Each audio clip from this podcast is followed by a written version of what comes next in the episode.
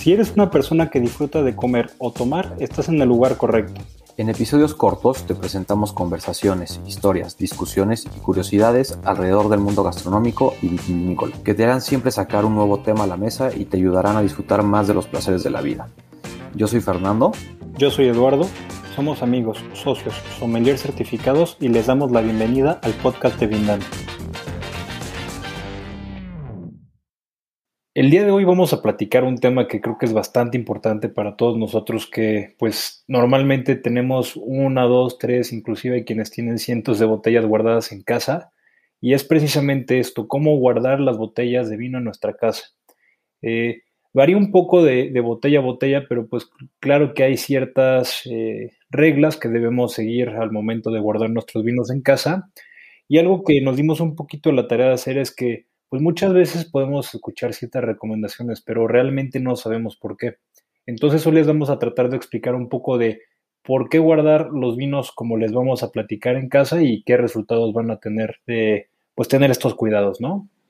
Correcto. Y me gustaría empezar por dos eh, principales recordatorios o statements ahí como para pues hacerles ver que uno, la gran mayoría de los vinos no están hechos para que se guarden demasiado tiempo, ¿no? Esto es importante porque, pues si bien a lo mejor ya la gente lo sabe, creo que sigue habiendo también mucha gente que sigue pensando que todo vino está hecho para dejarse en la cava por años y, o sea, importantísimo aclarar que esto no es así, ¿no? Normalmente los vinos, sobre todo los más comerciales, están hechos para consumirse en un corto tiempo, ¿no? Entonces, recordarlo y bueno, por el otro lado, y para empezar este, el episodio para hablar de esto, este, también entender que, pues, dividir, o sea, dividir esto en varios sectores, pero tres principales cosas, o cuatro, pueden ser las que pueden afectar de manera significativa eh, pues, la evolución del vino cuando se está guardando, ¿no? La conservación del vino como tal, que es la temperatura, la luz, la humedad y la posición. Entonces, empezando por la temperatura, bueno, aquí recordar que es esencial no guardar el vino en temperaturas muy altas o que tengan una variación, ¿no? Es decir, eh, bueno, tanto en, durante el día como en estaciones, ¿no? O sea, puedes decir si en, si en la bodega donde guardas tus vinos en tu casa en verano hace mucho calor y en invierno hace mucho frío, esto también puede afectar de manera pues significativa la evolución de este, ¿no? Y temperaturas muy altas constantes también. Y bueno, ¿por qué lo afecta? Básicamente porque la velocidad de las reacciones químicas se acelera con la temperatura. Se habla de que se duplica incluso eh, estas reacciones que se buscan, ¿no? Eh, más o menos se estima que por cada 10 grados centígrados eh, que, se, o sea, que incrementa la temperatura, se empieza a duplicar y si incrementa otros 10 grados, son, otra vez se vuelve a incrementar. Entonces, esto hay que tener mucho cuidado, sobre todo, pues no solo en la casa, incluso en los lugares donde normalmente compramos el vino, en nuestra, no sé, vinatería de confianza, lo que sea, también esto afecta. Entonces, importante considerarlo.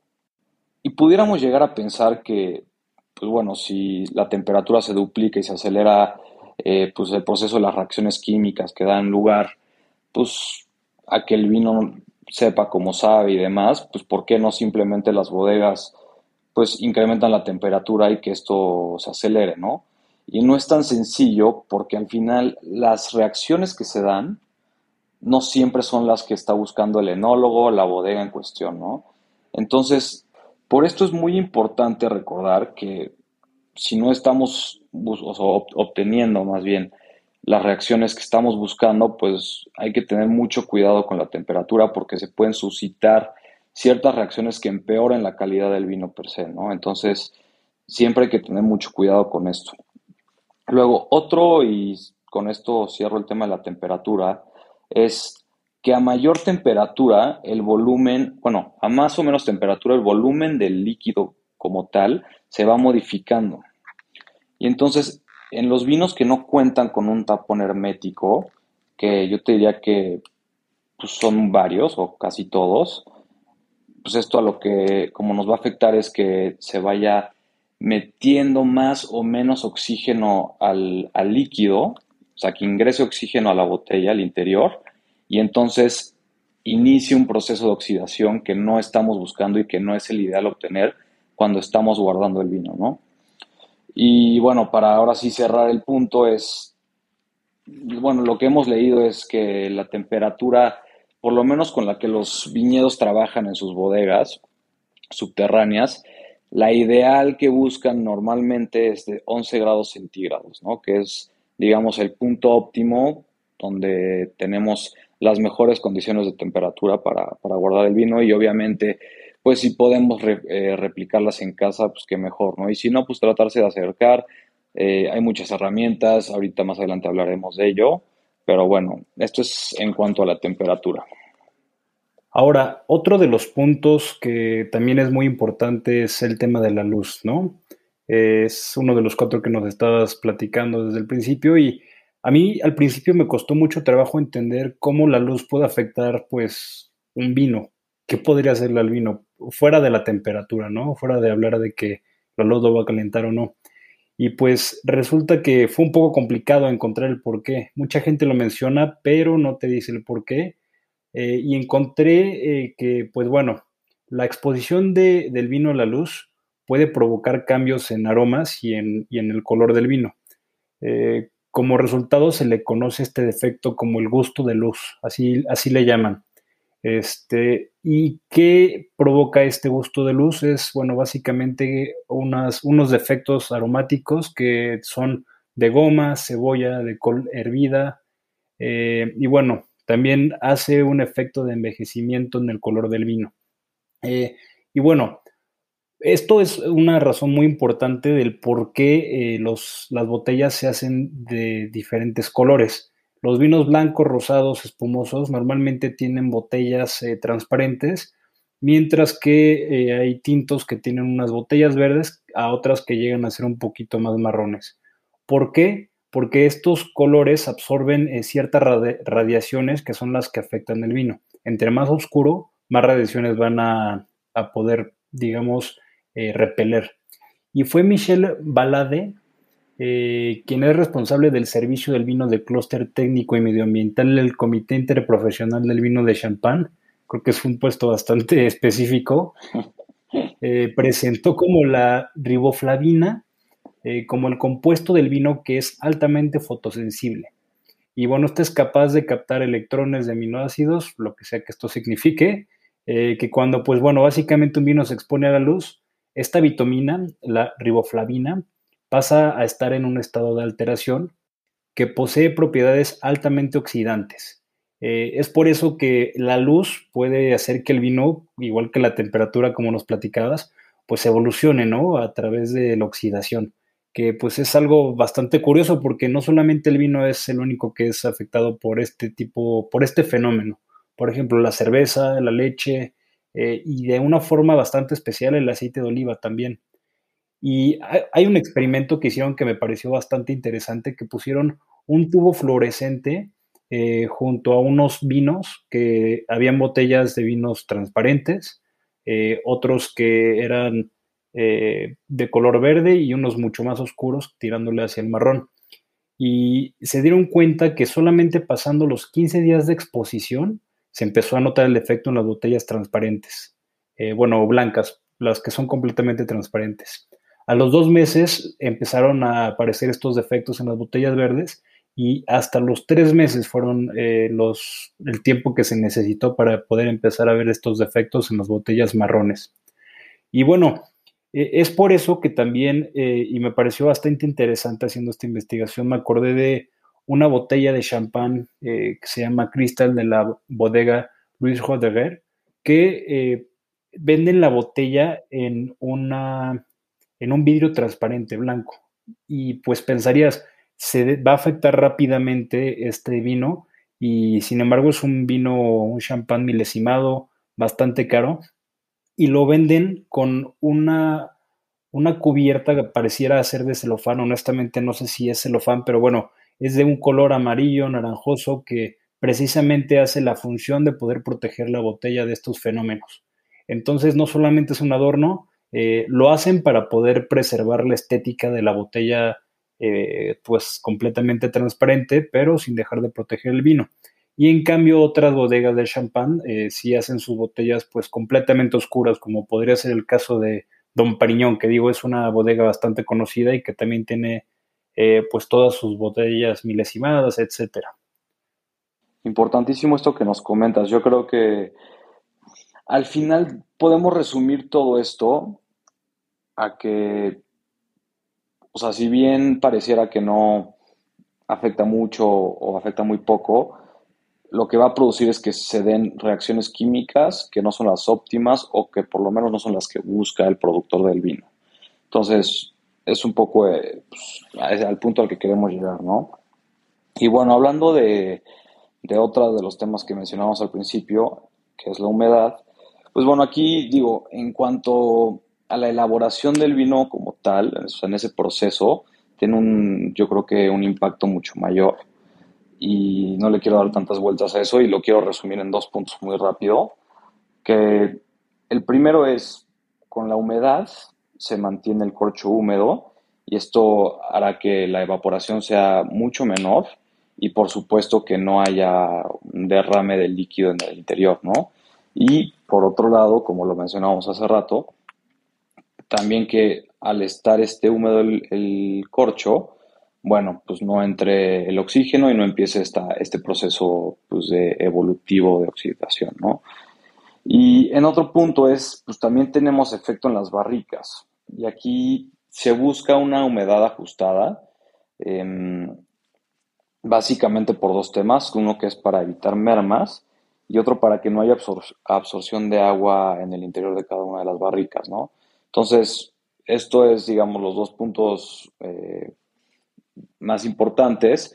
Ya en un tema estético y en casa, que puede pasar con mucha humedad? Pues bueno, también la humedad, como todos sabemos, puede generar la creación de ciertos hongos o el famoso moho y esto puede pegarse en la etiqueta, va a hacer que el vino pues, no se vea de lo más elegante o de lo más presentable, o también puede ser que hasta incluso se le despegue la etiqueta y pues, perdamos de vista qué vino es el que estábamos guardando, ¿no? Entonces, por eso también es importante tenerlo como pues, en mente, si bien no es el factor más importante para o, o no es el factor que más va a afectar la conservación del vino, pues sí es importante tenerlo bajo la lupa para pues mantener controlado esto que acabamos de comentar. Y un poco de la mano con, esto de la humedad también va el tema de la posición, ¿no? Y digo de la mano porque entra y juega un papel fundamental el corcho. Obviamente lo mencionábamos o lo hemos mencionado en otros episodios. Para los vinos que tienen un, un tapón hermético, esto no aplica, pero pues, todavía encontramos muchísimas botellas con, corcho, ¿no? Entonces, la posición, ¿por qué juega un papel fundamental?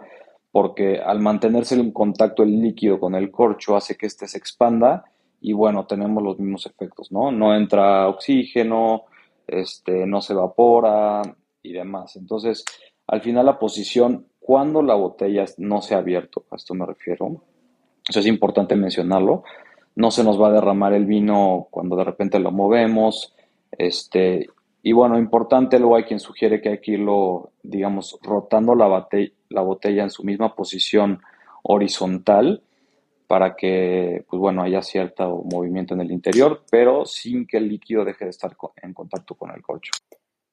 Y bueno, creo que estos son básicamente los puntos más importantes acerca de la conservación del vino mientras esté embotellado. Y creo que también vale la pena mencionar que hay que fijarnos las tiendas donde nosotros compramos el vino, ver que eh, tengan ciertos cuidados, eh, ver que las botellas que estén ahí en los estantes no lleven eh, pues cientos de años ahí parados sin tener una guarda apropiada, porque pues sin duda van a afectar pues los vinos que vamos a estar comprando. Es por eso que yo jamás compraría un vino de alta gama en un lugar donde no confíe que tengan el mejor cuidado. Y pues esto también se traduce a nuestras casas. Eh, creo que lo mencionaste al principio y me pareció excelente que también hay que recordar que no todos los vinos están hechos para guardarse muchos años, pero pues bueno, así los estemos guardando un par de meses, creo que vale la pena eh, hacerlo con los mayores cuidados.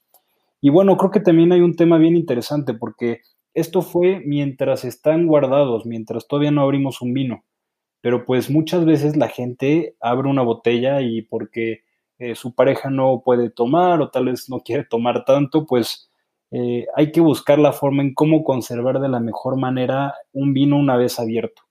Y pues bueno, creo que básicamente son los mismos puntos que recibimos con, una botella cerrada, el tema de eh, la temperatura, la posición, pero lo más importante en este caso es el oxígeno.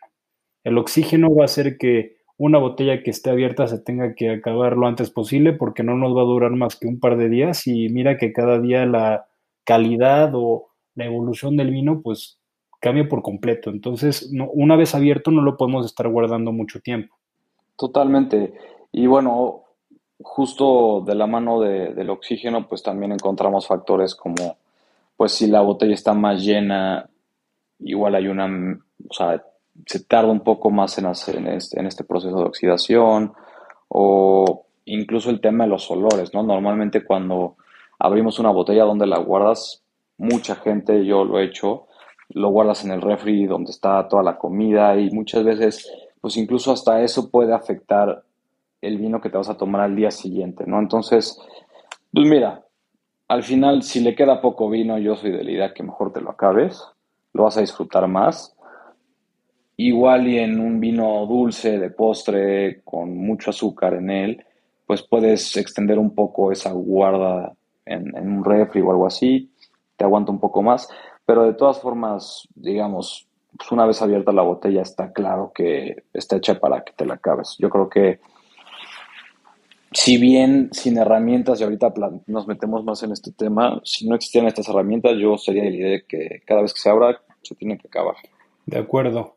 Eh, ahora, hablando de las herramientas, eh, nos encontramos con, algunas que sin duda son de, bastante ayuda, como por ejemplo, eh, hay unos, unos tapones que eh, digamos, haces vacío con una pequeña bombita y le quitas la mayor cantidad de aire, pero pues bueno, no deja de haber aire ahí adentro, ¿no? Ahora hay una herramienta que a mí me parece espectacular, eh, que se llama Coraván, que se escribe Coravin con V. Esta herramienta nos permite sacar el vino de la botella sin la necesidad de abrirla. Entonces, lo que nos va a permitir es poder extraer vino de la botella sin necesidad de abrirla y poderla guardar. ¿Y cómo hace esto? Pues básicamente es una herramienta que tiene una aguja que se introduce en el corcho, donde mientras va succionando vino con esta aguja, va también expulsando argón. Y este argón, pues bueno, se le introduce a través de unas cápsulas a esta herramienta. Entonces es espectacular que puedes tú servir una copa de un vino eh, eh, quitar esta herramienta porque el corcho, pues bueno, como es eh, expandible, al salir la aguja, el corcho vuelve a tomar su forma y podemos volver a guardar la botella sin ningún problema.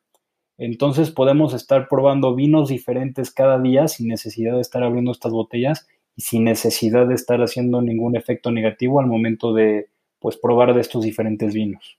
No, y complementándote con un par de cosas muy, muy sencillas, la primera es, o sea, recordar que una vez abierta la botella, ahorita que hablabas de los, estos como extractores de oxígeno, pues incluso así el vino ya tuvo contacto con, oxígeno y todavía más si la dejaste abierta por este, bastante rato, entonces ahí ya, ya empieza su, su, proceso de oxidación, ¿no? A diferencia de que con el Coraván, pues nunca tiene contacto con el oxígeno, ¿no? Entonces, cada vez que te sirves una copa con esta herramienta, pues la mantienes, o sea, mantienes el interior intacto, lo que hace que te puedas echar una copa incluso hoy y la siguiente el próximo año y sigue intacto, ¿no? Digo, no quita obviamente esto que, pues que a lo mejor el vino que, que estás eh, bebiendo pues no estaba hecho para una guarda pues muy prolongada, pues igual y si le estás regando, ¿no? Pero esta herramienta súper recomendable para, para vinos que quieres disfrutar incluso hasta solo, de muy buena calidad, pues, o sea, qué mejor que meterle algo de este nivel para, pues, para no afectarlo y que lo puedas ir disfrutando poco a poco, o incluso si quieres nada más tomar una copa con alguien para celebrar algo y lo vuelves a servir en tres meses para celebrar otra cosa con alguien más,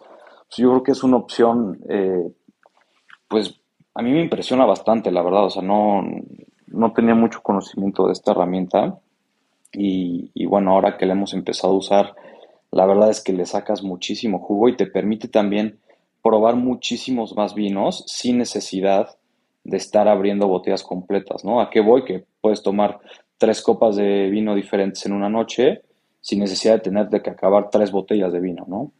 Y creo que justo yo lo usaría de la misma forma. Y aprovechar para poder probar de vez en cuando una copa de las mejores botellas que tienes en tu cava sin necesidad de estártelas acabando. Creo que es una súper herramienta. Poco a poco los he visto más y me puse a investigar en dónde poderlos encontrar. Y bueno, encontré la página que tienen aquí en México que es coravanmexico.com. Y recuerden, Coravan se escribe con VIN al final, C-O-R-A-V-I-N, México.com. Y también lo encontramos en Amazon. Sí, la, verdad es que, digo, creo que tú eres testigo, le hemos sacado mucho, mucho jugo a esta herramienta y justo me ando aquí chismeando en, en el celular y tienen el 15% de descuento y yo creo que de verdad le pueden sacar muchísimo jugo a este tipo de cosas y bueno, pues seguir explorando con esta herramienta, o sea, con muchas otras que hay. Al final yo creo que se trata también de, disfrutar el, el, vino, de sacarle el mayor jugo posible y de entender sobre todo qué necesitamos hacer o qué necesitamos cuidar para hacerlo y disfrutarlo de la mejor manera, ¿no? Espero les haya gustado el episodio de hoy. Si les gustó, no olviden compartirnos y dejarnos una buena calificación en todas las plataformas de streaming. No olviden seguirnos en nuestras redes y nos vemos en el próximo episodio.